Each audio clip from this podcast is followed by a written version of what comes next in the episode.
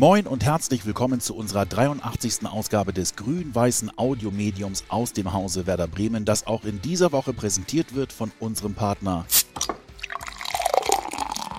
Hakebeck, der Kuss des Nordens. Das Jahr 2020 nähert sich dem Ende entgegen. Ein Jahr, das viele gerne schnellstmöglich vergessen würden. Dennoch wollen wir einmal zurückblicken auf diese letzten zwölf Monate, in denen wir allein bei Werder Bremen so viel erlebt haben. Höhen, aber auch Tiefen. Es ist eine kleine Zeitreise für die Ohren. Dabei blicken wir natürlich auf diverse Podcast-Folgen zurück, bedienen uns aber auch bei Ausschnitten aus anderen Kanälen wie Werder TV, dem E-Sport oder dem Live-Radio. Es wird eine unterhaltsame, aber auch kurzweilige knappe Stunde chronologisch aufgearbeitet. Viel Spaß dabei. Wir beginnen im Januar. Werder hat die Winterpause auf einem Abstiegsplatz überwintert. Vorletzter mit 14 Punkten nach 17 Spieltagen.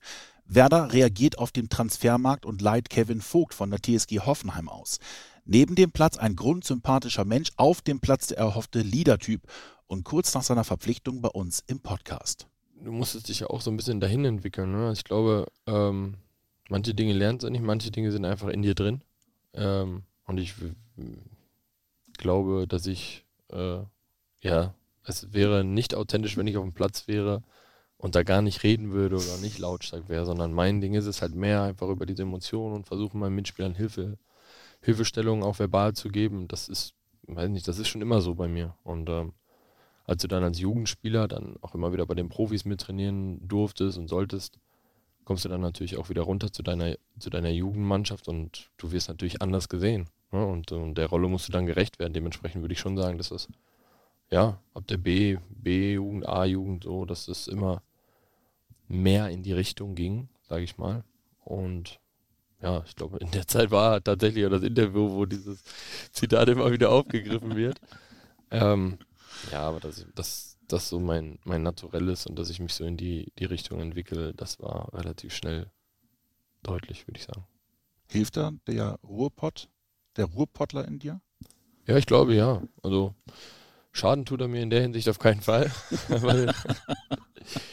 Die, die Rohpottler sind ja da tatsächlich immer ähm, ja, offen. offen und ja, auch ein äh, Stück weit direkt, ne, was im Fußball ja nicht immer in dem, in dem, mittlerweile in dem Geschäft nicht immer so angesehen ist, beziehungsweise immer hilfreich ist, aber ganz ehrlich, da werde ich mich auch nicht mehr verstellen. Also bis, bis zum letzten Tag muss natürlich immer ein bisschen aufpassen, was du wie sagst, das ist ja ganz klar, aber ähm, wichtig ist halt auch, dass es immer um die Sache geht. Ne? Es, geht nicht um irgendwelche persönlichen Sachen, sondern um die Sache Fußball und das, was auf dem Platz passieren soll und muss. Das ist wichtig. Und da muss halt dann jeder, jeder Mitspieler hoffentlich so weit mitdenken, dass es nie irgendwie was Persönliches ist, sondern dass es tatsächlich immer ganz wichtig ist, dass es mir um die Sache geht. Nach der vierten Heimniederlage in Folge macht sich Frust breit. Das Publikum aber steht nach wie vor hinter der Mannschaft keine Selbstverständlichkeit, auch nicht für die Spieler.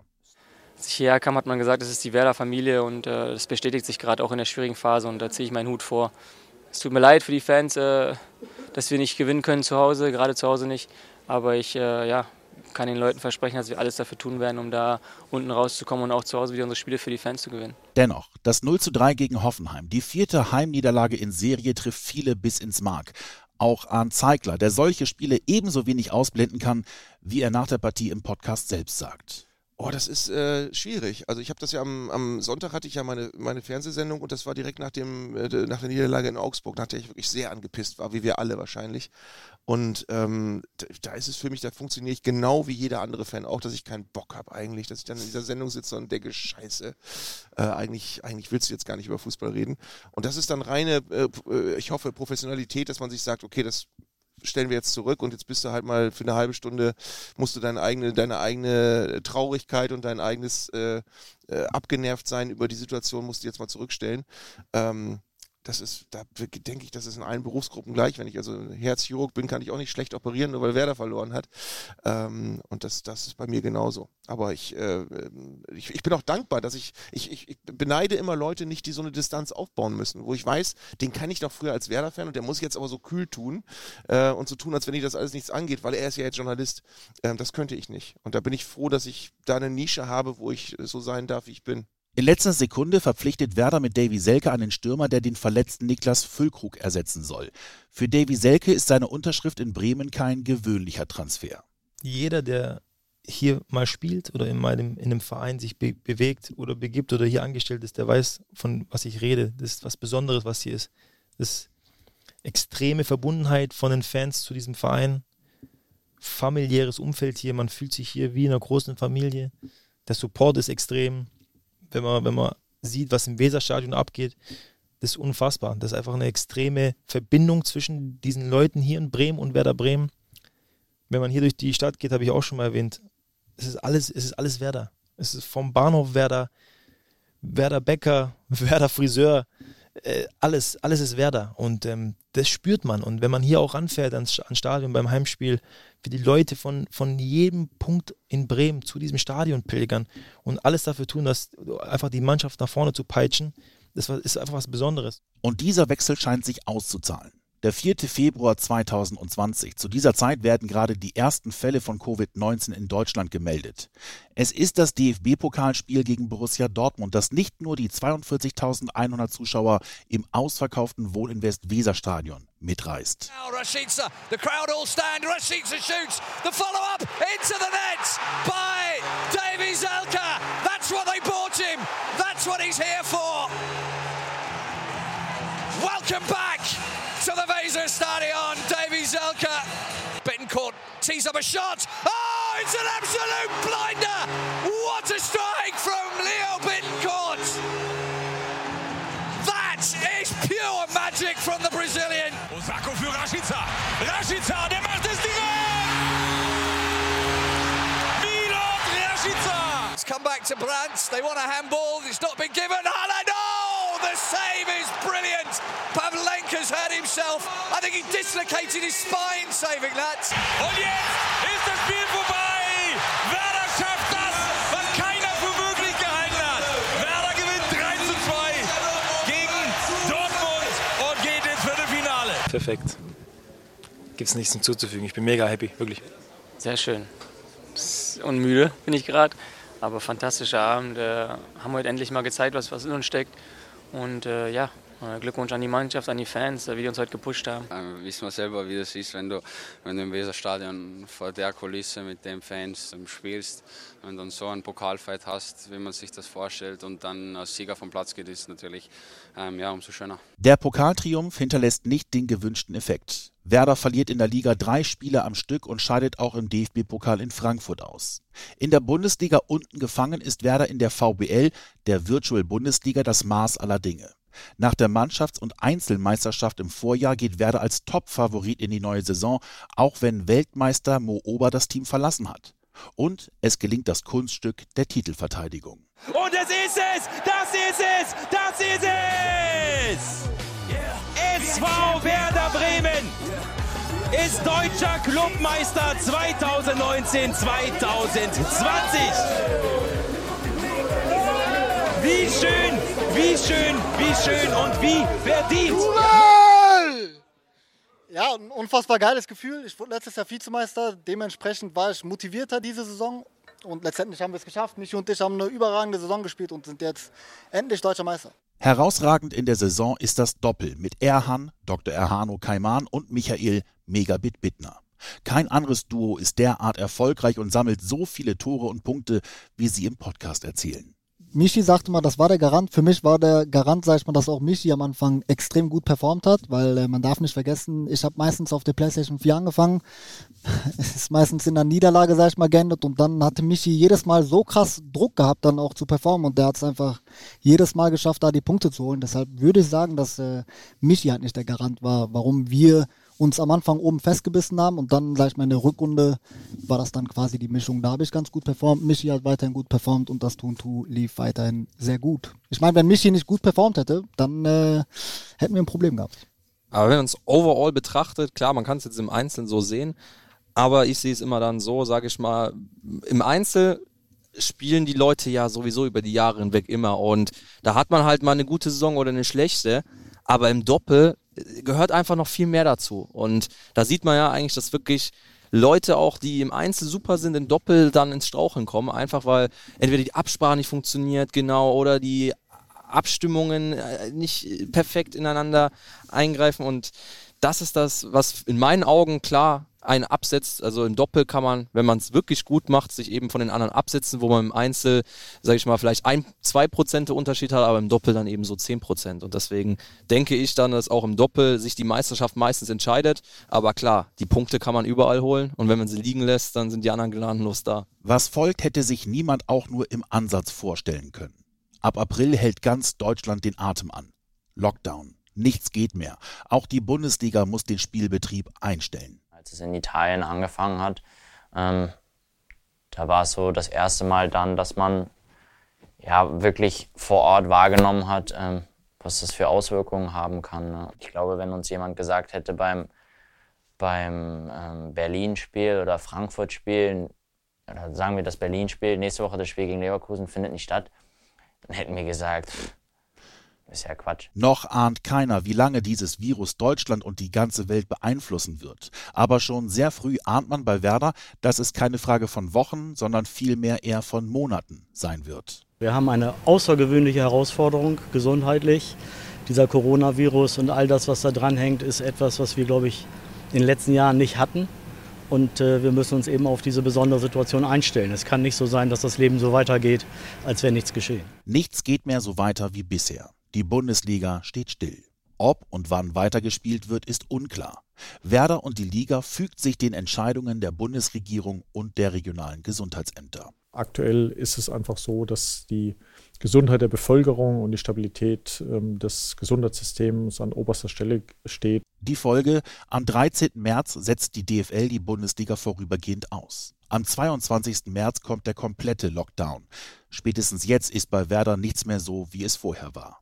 Also ich nehme die Situation auch surreal wahr. Äh, ich bin jeden Tag im Stadion, weil wir auch täglich äh, in der Geschäftsführung zusammensitzen und uns mit der Situation auseinandersetzen. Aber es ist schon merkwürdig, äh, über leere Flure zu gehen. Es ist merkwürdig, hier ein Stadion, wo sonst viel Aktivität ist, alles brach liegen zu sehen. Das kennt man sonst eigentlich nicht mal in der Sommerpause so. Aber jetzt ist es schon eine besondere Situation. Werder erfindet sich neu. Wenn die Fans nicht zu Werder kommen können, kommt Werder eben zu seinen Fans. Digital und analog. Wir sind fit mit Werder und ihr könnt mit uns mitmachen. Egal wie alt ihr seid, auf unserem YouTube-Kanal gibt es die passende Trainingseinheit für euch. Habt ihr Bock? Dann fangen wir gleich an. Wir haben da so ein kleines, klitzekleines Care-Paket zusammengestellt um ihnen einfach zu zeigen, wir denken an sie auch in diesen schweren Zeiten und wollen sie da nicht alleine mitlassen. Ich kenne keinen Bundesliga-Verein, der das so lebt und liebt auch, muss man ja auch dazu sagen, wie Werder Bremen und die Bremer und die Stadt natürlich. Auch eine Telefonaktion für Mitglieder über 60 wird ins Leben gerufen. Eine Maßnahme, an der sich auch aktuelle und ehemalige Spieler beteiligen. Darüber sprechen wir im Anschluss auch mit Frank Ordenewitz in einem separaten Podcast.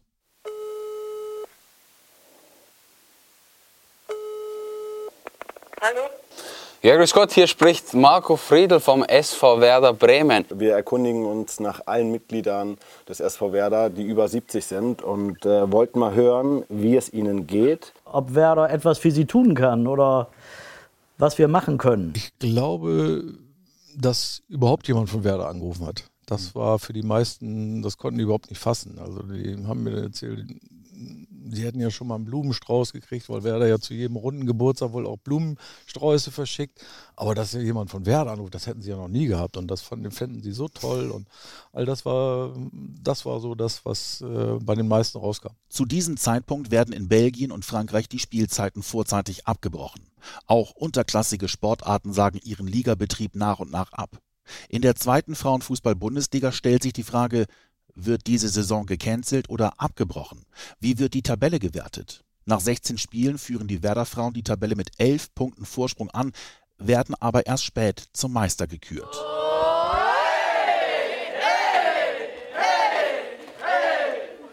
Die Saison ist dann ja wirklich von heute auf morgen äh, quasi nicht sofort beendet gewesen, aber unterbrochen worden und dann kam ja nach und nach dann die Info, dass es nicht mehr weitergeht und so, ja, ist es einfach schön, dann diesen Aufstieg nochmal, ja, auch mit denjenigen zu feiern und ähm, ja, zu begehen, die uns dann auch verlassen werden. Die Emotionen sind natürlich äh, nicht die gleichen. Ähm wie nach einem Spiel, wenn dann das letzte Mal abgepfiffen wird und man dann die Gewissheit hat, dass man es geschafft hat. Ähm, aber dennoch freuen wir uns, ähm, dass wir die Liga so souverän dominieren konnten und ähm, ja, im Endeffekt auch den Meistertitel dann für uns in, ja, mitnehmen durften. In Deutschlands höchsten Spielklassen, der ersten und zweiten Bundesliga, arbeitet man an einem Konzept für einen Restart. Die TV-Rate droht auszufallen. Für die Vereine und gerade auch für Werder Bremen ist es die Phase, in der der finanzielle Schaden bemessen wird. Der Corona-Lockdown wirkt wie ein Brennglas auf die Bundesliga-Vereine, auch auf Werder Bremen. Als erster Verein geht Werder mit der Auswirkung der Corona-Krise an die Öffentlichkeit und erntet dabei später viel Lob für diese Offenheit. Wir rechnen immer mit einem sogenannten besten Fall. Das heißt, ähm, die Saison wird zu Ende gespielt ohne Zuschauer und ab August können wir wieder mit Zuschauern spielen. Das ist im Grunde der beste Fall. Und dann gibt es den sogenannten schlechtesten Fall. Die Saison wird abgebrochen und sie wird bis Ende des Jahres auch ohne Zuschauer gespielt. Wir können heute, glaube ich, schon mit an Sicherheit grenzender Wahrscheinlichkeit sagen, dass der beste Fall nicht eintreten wird, weil wir sehr lange ohne Zuschauer spielen werden müssen. Also insofern haben wir zum einen natürlich jetzt für die verbleibende Saison das Risiko, ähm, mit den Tageskarten. Das ist circa eine Million Euro, ähm, die bereits an Tageskarten verkauft wurden. Da ist die Frage, verzichten diese Menschen oder müssen wir das Geld zurückerstatten? Das gleiche ist bei den Dauerkartenkunden. Da beläuft sich das Risiko auf circa drei Millionen Euro und bei den Businesskunden auch auf circa drei Millionen. Also so sind wir ungefähr bei einem Risiko von sieben Millionen. Dann haben wir das ähm, Thema der offenen Rechnungen noch. Ähm, da haben wir aktuell offene Rechnungen in Höhe von 5 Millionen, wo wir nicht wissen, wann und ob das Geld kommt. Und ähm, wir haben das Thema der TV-Rate, was ähm, bei ca. 15 Millionen liegt. Also insofern summieren sich dann ähm, die möglichen Szenarien dann auf weit über 20 Millionen Euro. Und wenn man das dann in die neue Saison fortsetzt, ähm, wir werden irgendwann mit dem Dauerkartenverkauf für die neue Saison anfangen, ist die Frage, können wir komplett verkaufen oder können wir nur für vielleicht 50 Prozent verkaufen, weil wir nicht wissen, wann wir wieder mit Zuschauern spielen. Auch da haben wir dann wieder ein Risiko von 8,5 Millionen Euro. Dann auch wieder das Thema ähm, Kompensation für Sponsoren. Ähm, wenn nicht gespielt wird und abgebrochen wird, äh, müssen Leistungen zurückerstattet werden, die ja verkauft wurden. Auch das ist ein Risiko von 4 Millionen Euro für die neue Saison, auch von knapp 4 Millionen Euro. Also so summieren sich diese Zahlung und am Ende des Tages im wirklich schlechtesten Fall, wenn alles schief geht, haben wir ein wirtschaftliches Risiko von ungefähr 45 Millionen Euro. Der Fußball hat von Beginn an betont, keine Sonderrolle einnehmen zu wollen. Und doch ist es eine der ersten Branchen, die das Tagesgeschäft wieder aufnehmen darf. Das ruft Kritiker auf den Plan. Auch von einem Image-Schaden ist die Rede. Also man muss sich diese Frage definitiv stellen und ähm, Klaus hat auch gerade zu Recht schon gesagt, dass wir uns dort ähm, der Thematik auch sehr selbstkritisch stellen und uns natürlich auch immer wieder hinterfragen, ähm, bei Werder, ähm, aber auch grundsätzlich in der Branche. Ähm, das, das ist ähm, notwendig. Ich wüsste jetzt auf Anhieb aber nicht, was jetzt allein durch Corona dort äh, die ja den Bezug zum Fußball geändert hat, außer dass man ähm, natürlich jetzt sehr, sehr klar vor Augen geführt bekommt, dass es wichtigere Dinge als Fußball gibt. Ähm, aber ich glaube, das ähm, hat man selbst, also gerade die Protagonisten im Fußball immer wieder auch betont. Ähm, natürlich ist es etwas, wo wir mit Leidenschaft ähm, arbeiten, wo wir ähm, wie Millionen von Fans mit ihrer Begeisterung, mit ihrer Leidenschaft dem Fußball zu etwas Besonderem machen. Und ich glaube, diese Freude an diesem Spiel, äh, die wird auch nach Corona ähm, wieder da sein und möglich sein. Und ähm, deswegen müssen wir jetzt leider ähm, eine gewisse Phase überstehen, wo wir diese Begeisterung unserer Fans in den Stadien leider nicht erleben dürfen. Ähm, aber umso mehr freue ich mich persönlich dann wieder auf ein volles Wohnen Westweser Stadion. Die Liga legt den Restart letztlich auf den 18. Mai fest. Am Ende ist es ein schlüssiges Hygienekonzept, das die Politik überzeugt. Doch zum Zeitpunkt der Bekanntgabe befinden sich längst nicht alle Teams wieder im Mannschaftstraining. Durch den Föderalismus ist für jeden Bundesligisten das örtliche Gesundheitsamt zuständig. Werder startet als einer der letzten Teams in das Mannschaftstraining ein. Ein Wettbewerbsnachteil. Es ging uns jetzt nicht darum, dass ähm, in dieser Woche vielleicht mhm. einige Mannschaften ein, zwei Tage früher eingestiegen sind, sondern der Wettbewerbsnachteil, den gab es in den letzten Wochen, ähm, weil es nämlich definitiv ein Unterschied ist, ob ich in der Vierergruppe ähm, Individualtraining durchführe ähm, oder ob ich in Zehner, Zwölfergruppen oder teilweise sogar Mannschaftstrainingseinheiten über Wochen ähm, Zweikämpfe, Spielform eben auch trainieren kann, taktische Dinge trainieren kann. Das war eben für neben uns für einige andere Mannschaften eben nicht möglich. Und ähm, es ist übrigens auch so, dass ähm, Stand heute Mittag gar nicht doch äh, alle Mannschaften die Genehmigung für ein Mannschaftstraining ähm, bekommen haben. Mhm. Also wenn es ganz dumm läuft, ähm, kann es sein, dass nächste Woche Mannschaften spielen müssen, die bis dahin noch gar kein Mannschaftstraining ähm, gehabt äh, haben. Und das wollten wir eben auch, auch da vermeiden, um ähm, sagen wir, ähnliche Voraussetzungen bekommen, ähm, in dem Wissen, dass, es, dass wir sehr, sehr weit weg sind von einer optimalen Vorbereitung. Dennoch, der Restart-Termin steht fest. Wenn auch längst nicht optimal, kann sich auch Werder auf den Restart vorbereiten. Wir dürfen unter sehr, sehr strengen Auflagen ähm, äh, dieses Spiel wieder spielen. Und darüber habe ich natürlich schon eine große Freude. Freude ja, Normalität nein. Denn davon ist man mit dem Restart weit entfernt, wie sie zeigen wird. Für einen Moment aber geraten Corona und Geisterspiele in den Hintergrund. Black Lives Matter wird zu einer weltweiten Bewegung, hervorgerufen durch Polizeigewalt in den USA. Diesem Thema schließen sich auch Bundesligaspieler an. Allen voran die US-Amerikaner wie Josh Sargent oder John Anthony Brooks, die mit ihren Teams vereinbaren, vor dem Heimspiel gegen den VfL Wolfsburg bei einer Schweigeminute auf die Knie zu gehen, um so ihre Solidarität mit den Opfern auszudrücken.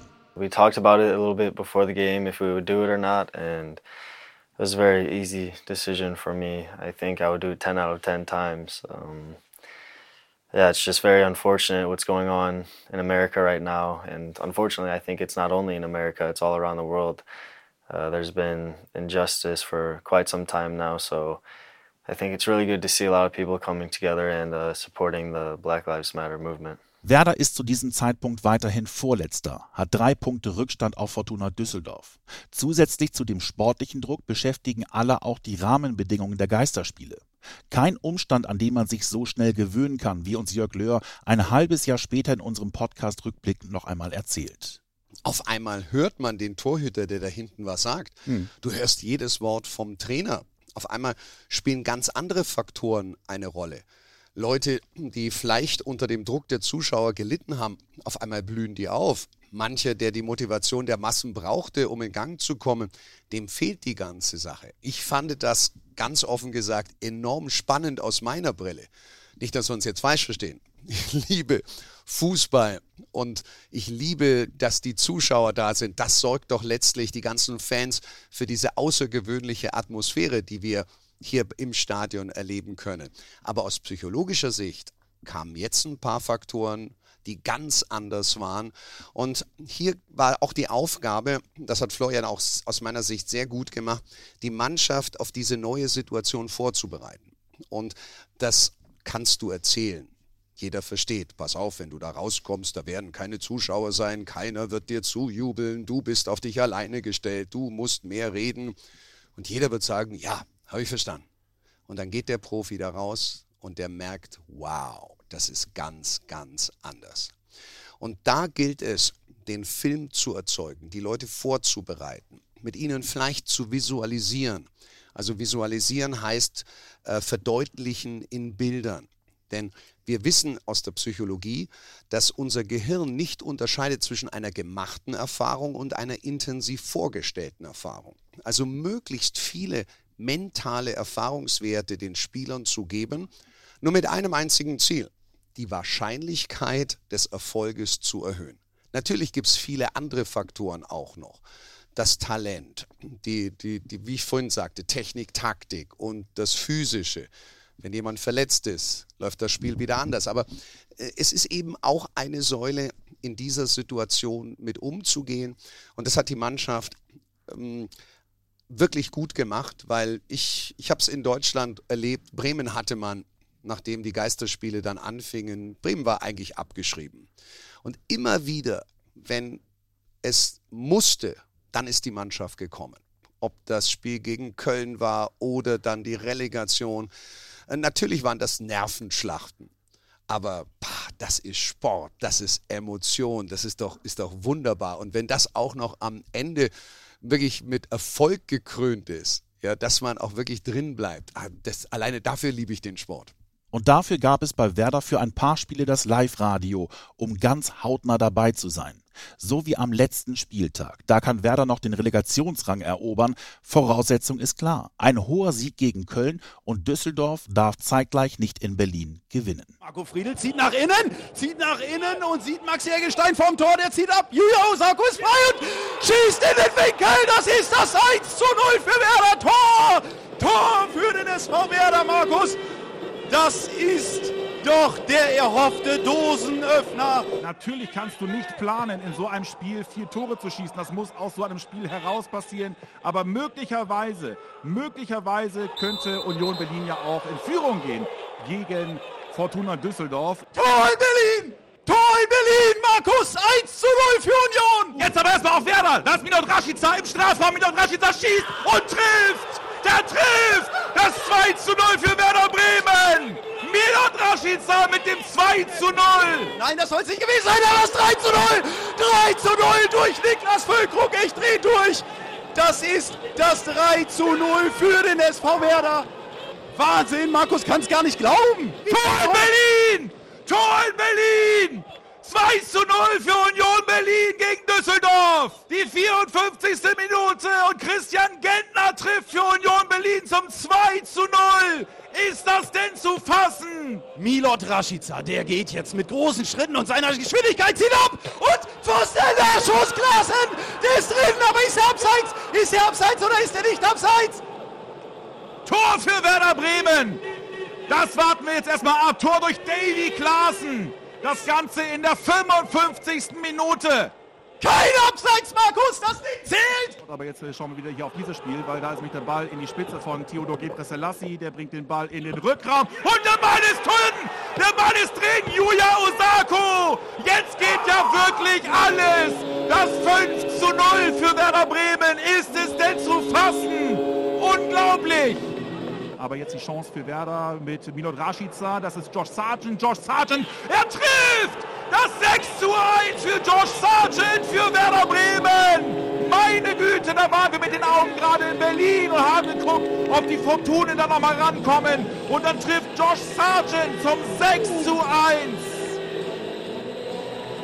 mir stockt der Atem, weil ich da irgendwie ein Tor sehe von Berlin, aber 3 zu 0 für Union Berlin gegen Fortuna Düsseldorf und die Nachspielzeit ist ange an, äh, angebrochen.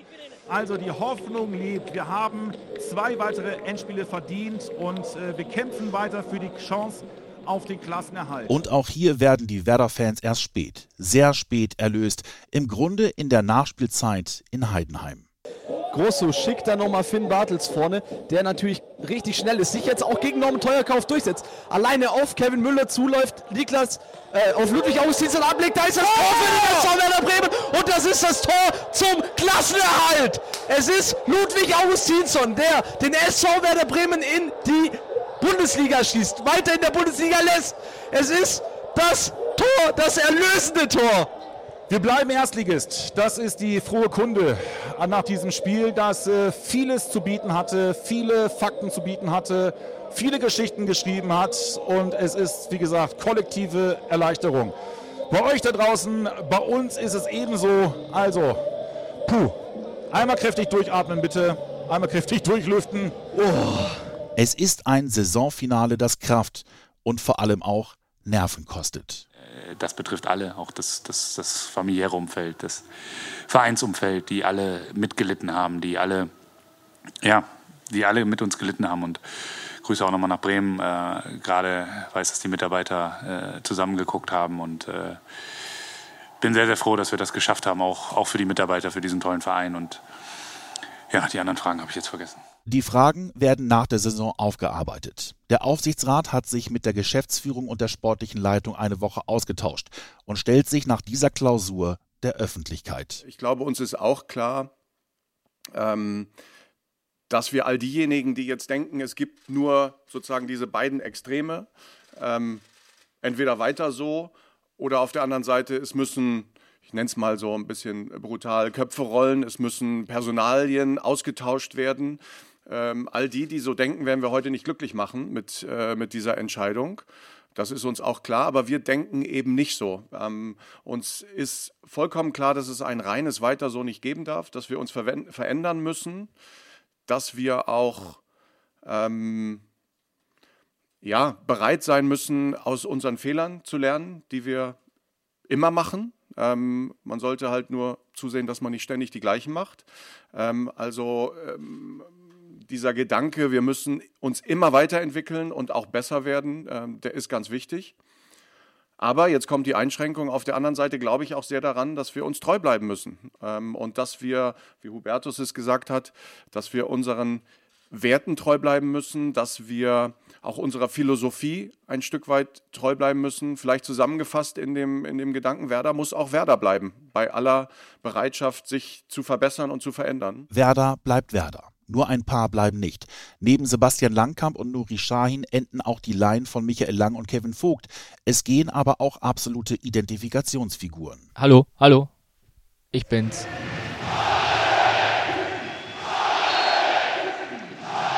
Ein letztes Moin Moin, liebe Werder-Fans. Ich bin ja eher so ein Social Media und äh, Selfie-Muffel. Versuche mich aber trotzdem auf diesem Wege, weil ich mich einfach sehr, sehr gerne bei euch verabschieden möchte. Vielen Dank für sechs unvergessliche Jahre. Pisa, tudo bem, cara? Tô aqui para te mandar um grande abraço. Uh, oh, Claudio, dear Claudio. Hallo, lieber Claudio. Lieber Pizza. Servus und hola, Senhor Claudio Miguel Pizarro Bossio. Oder machen wir einfach Bombardero de los Andes. Hello, Pizza. Hi, Pizza. Servus, Pizza, lieber Claudito. Ja, lieber Claudio. Claudito. Pizza. Claudinho, mein Lieber. Es ist Zeit, die Schuhe aufzuhängen. Ein anderer hingegen geht, kommt aber wenig später wieder. Ja, ich glaube einfach, äh, dass das jetzt so eine Phase Back to the Roots ist, Platz 11. Ähm, ich freue mich, dass ich äh, da mit den, mit den jungen Spielern äh, zusammenarbeiten kann. Äh, ich hoffe, dass ich denen das ein oder andere mit auf den Weg geben kann, sie mit darauf vorzubereiten in den Profifußball, ähm, vielleicht auch dann den, den Schritt äh, zu den Profis zu gehen. Und ich glaube, dass es eine äh, sehr spannende Aufgabe ist. Ähnlich spannend ist auch, wie Werder den Tag der Fans aufbereitet. Corona-Lockerungen hin oder her, einen Tag der Fans, wie man ihn kennt, kann nicht stattfinden. Also wird daraus ein digitales Event. Ja, genau, weil wir deswegen keinen normalen Tag der Fans machen können, machen wir einfach das WOW, das Weather Opening Weekend. Und ich freue mich vor allem auf die beiden Testspiele gegen Groningen oder Groningen. Wir wissen noch nicht ganz genau, wie wir es aussprechen werden. Und gegen St. Pauli, da sind wir doch auf jeden Fall dabei. Das Werder Opening Weekend. Das Testspiel Doppel in Lohne. Gegen St. Pauli und den FC Groningen. Live und umsonst. Live-Gigs von Lena und Grillmaster Flash. Dazu ein DJ-Set mit Bremen Next. Du bist mittendrin. Drei Tage immer wieder live und im Stream. Wow, Live-Chats, E-Sport-Stream und Pub-Quiz. Ganz viel zu mitmachen für alle Fans. Die neue Mannschaftsaufstellung exklusiv. Ratet mit und lernt uns kennen. Wir sehen uns online.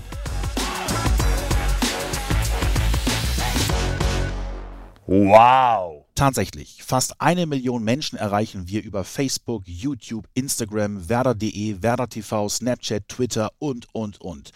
Es kommen dabei auch tatsächlich einzigartige Inhalte zustande, wie der Versuch von Romano Schmid in einer Insta-Story als Stadionsprecher. Tor! Ah, okay, jetzt, ich lasse es. Tor! Der Rücknummer 17! Felix! Äh, Agu. Er ist einer der Neuen. Neben Tahith Chong und Patrick Erras sind sie die prominentesten Neuzugänge.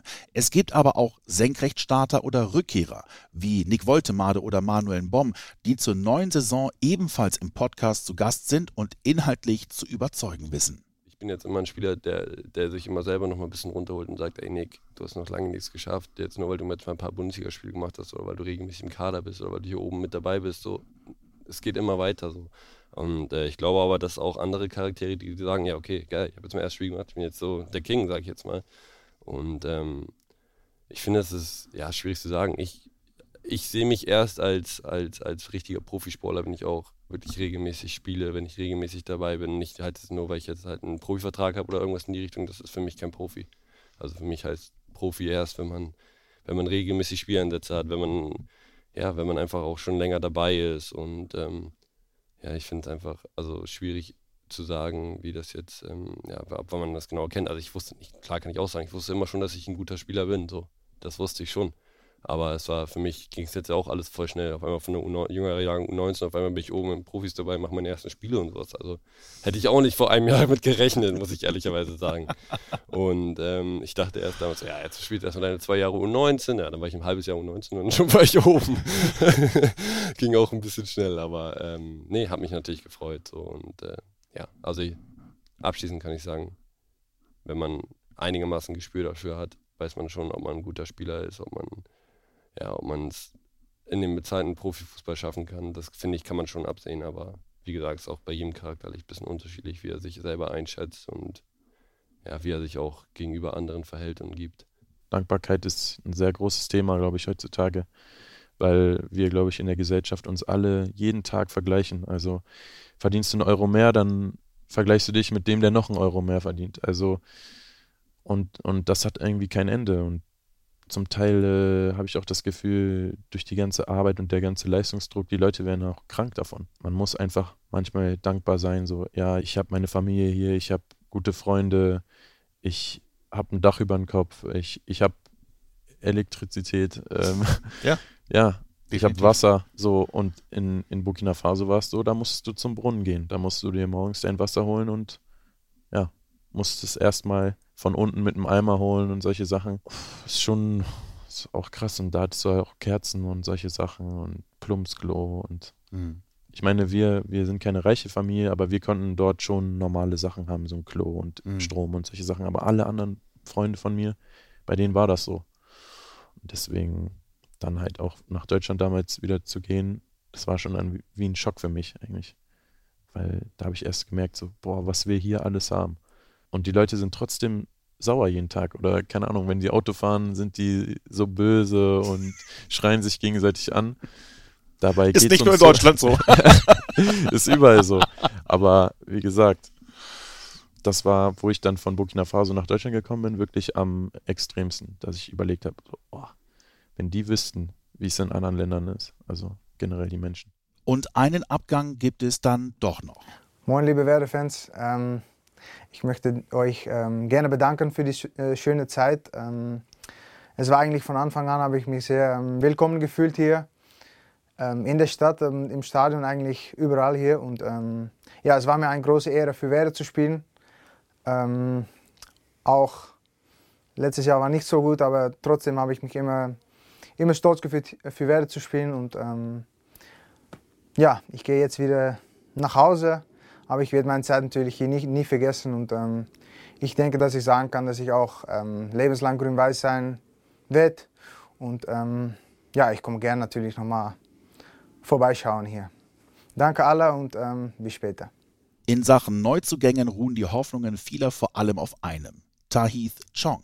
In jedem Fall bekommt er im Social Media Team nicht nur gleich eine ganz eigene Rubrik, sondern spricht im Podcast auch darüber, wie er zum Fußball kam. Hello everyone. This is obviously we're doing the weekly Chong Tent. Um, I just want to say to you guys, if you want to know everything about me from going back to childhood heroes to when I started playing football, how I started playing football, and to where I am now and to who I'm thankful for, tune in as you can see me with a microphone. So tune in on the Where the podcast. It was the 9th of July 2006. That's what you said once uh, back at Manchester. It was the World Cup final between Italy and France.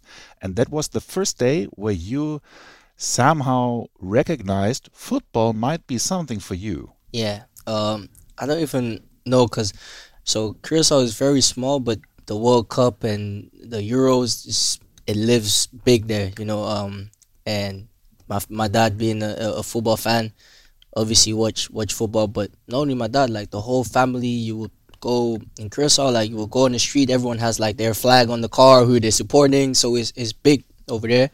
So I just I think for some reason I just tuned in because everyone was watching it, you know. Um, and I remember watching the the final against uh, France against Italy, and I, for some reason I was I was for France. I don't know why. I never watched football, um, and that was at that time that was when Zidane had the the headbutt.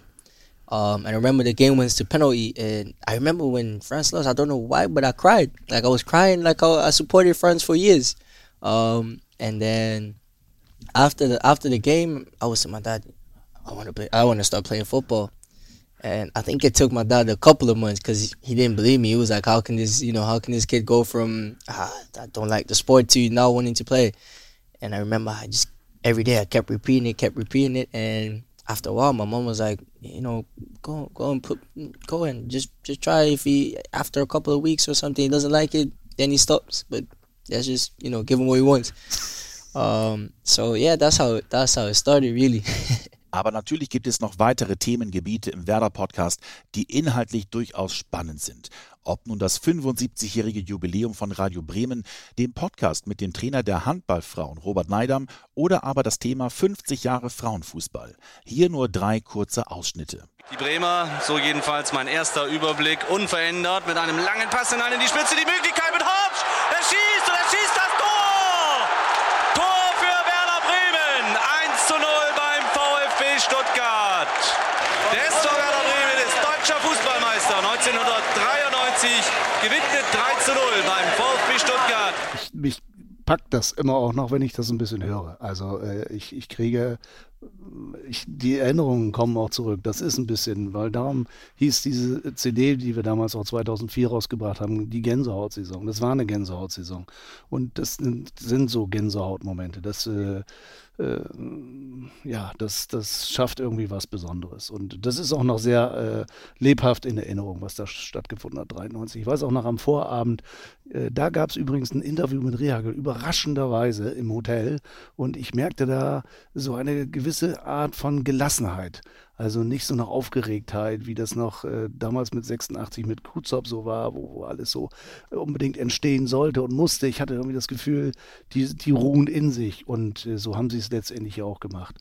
Und äh, das Ding da ziemlich klar geschaukelt. Das war schon was Besonderes. Aber um die Frage zu beantworten, nein, es entsteht aus dem Moment heraus, äh, was passiert und dann redet man einfach. Und das Schöne ist, über die vielen Jahre, ganz am Anfang ist das ja noch nicht gegeben, dass man so reden kann, sondern da muss man sich das erstmal alles auch irgendwie erarbeiten und zurechtlegen. Und äh, wenn man dann das ähm, ja die Routinen entwickelt hat, dann dann äh, Routine nicht im Sinne von, dass alles immer nur abrufbar ist, aber man die Sicherheit irgendwie, das Gefühl von Sicherheit hat, dann dann kommt es. Und dann lässt man sich von dem mitziehen, was das Spiel hergibt ja, und äh, dann ist man drin im Spiel. Das ist das Schöne, wenn man drin ist im Spiel. Und äh, bei so Vollreportagen, zum Beispiel 90 Minuten, da ist man eigentlich immer drin im Spiel. Wenn man immer nur kleine Ausschnitte schildern darf, dann ist man nicht so drin im Spiel. Bei Vollreportagen ist man richtig, lebt man das Spiel richtig, ist man Teil eigentlich der Aktion, die auf dem Platz stattfindet klar, man muss profitieren von diesem Namen, man muss profitieren von das Logo, das hier äh, herrscht und dass Leute da stolz drauf sind und die Möglichkeiten mitnutzen. Ähm, also das ist ein sehr großes Vorteil, das, das ist klar. Ähm, andererseits, man, man hat natürlich, es, man redet über Fußball und nicht über Handball. Mhm. Und äh, da hoffe ich, dass wir nur ein klein bisschen mehr aufmerksam werden und äh, dass wir da auch vielleicht Leute begeistern, die auch in Leistungssport interessiert sind. Man wurde ja immer in diese Schublade geschoben, wenn man sich als Frau für Fußball interessiert äh, hat. Das gehört sich nicht. Ja, das kenne ich auch noch gut. Das war äh, auch, wenn ich jetzt als äh, Zuschauerin bei Spielen oder so war, irgendwie kam man immer auf den Frauenfußball, ob es im Weserstadion war oder auf den Nebenplätzen hier. Es wurde immer abfällig gesprochen. Und als Frau reagiert man dann nicht, weil ich war also auch nicht so in der Lage, äh, mich zu rechtfertigen oder ich habe auch nicht eingesehen, dass ich mich mit so einer ganzen Männerhorde da auseinandersetzen muss, weil da zieht man automatisch den Kürzer an. Das war bei dir auch so anfänglich, ne? Du warst Fußball interessiert, du hast selber Fußball gespielt, aber so richtig akzeptiert warst du nicht. Letztendlich habe ich das auf meinem Werdegang eigentlich, und man muss auch ehrlich sagen, bis heute wird man damit immer wieder konfrontiert. Ich glaube, das hat sich jetzt ähm, ein Stück weit erledigt, aber zu meiner Zeit war das so, wenn wir Mädchen dann sportlichen Kurzhaarschnitt hatten, der damals übrigens sehr modisch war, dann war man in ziviler Kleidung dann doch feminin sexy oder attraktiv, aber sobald man dann die Fußballsachen anhatte, vielleicht wissen einige, wie das aussah. Ne? Unsere Schienbeinschoner waren früher nicht, äh, hatten nicht die Bierdeckelgröße, sondern waren wirklich noch äh, ja, riesengroß und massiv. Dann die Hosen, die Männertrikots dazu, das waren, wir waren dann gefühlt halt Kerle. Und ähm, das war immer ganz schwierig, dass man da immer das Gefühl hatte, wieder sich zu rechtfertigen oder dumme Sprüche kamen. Ähm, irgendwann, wie Ihnen gesagt, steht man drüber. Aber das sind schon immer nervige Geschichten gewesen und das sind auch so kleine Nischen gewesen, die mich bis in die Ausbildung begleitet haben, wo gerade männliche Kollegen, Lehrbeauftragte oder oder sich auch zurechtgefühlt haben und auf Kosten der Frau ganz oft lustig gemacht hat. Also Sprüche abgelassen hat, dann hat der Saal der Männer gelacht bis zum geht nicht mehr und du hast da als Frau gesessen mit hoch um den Kopf und wusstest eigentlich gar nicht, bist du jetzt wütend, wärst du da, lässt du das stehen.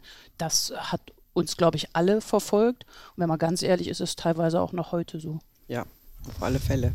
So sehe ich das auch. Und natürlich ist auch gegen Ende des Jahres Corona weiterhin ein Thema.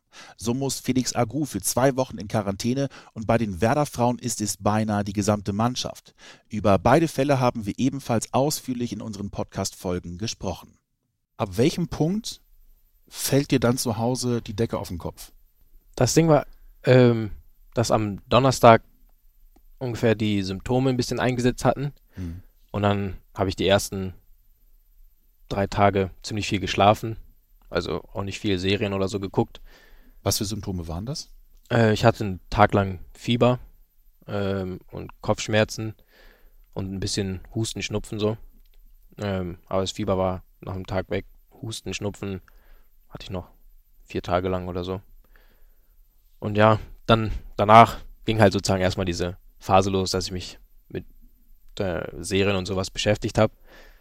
Aber wo es für mich am schlimmsten war, war eigentlich, als ich nach zwei Wochen nochmal getestet wurde und dann den Anruf bekomme, dass ich nochmal eine Woche in Quarantäne muss. Mhm. Weil die letzten drei Tage oder so von diesen 14 Tagen habe ich mich eigentlich nur so durchgeschleppt, dass ich jetzt mir gesagt habe, okay, in drei Tagen bist du raus, in drei Tagen bist du raus.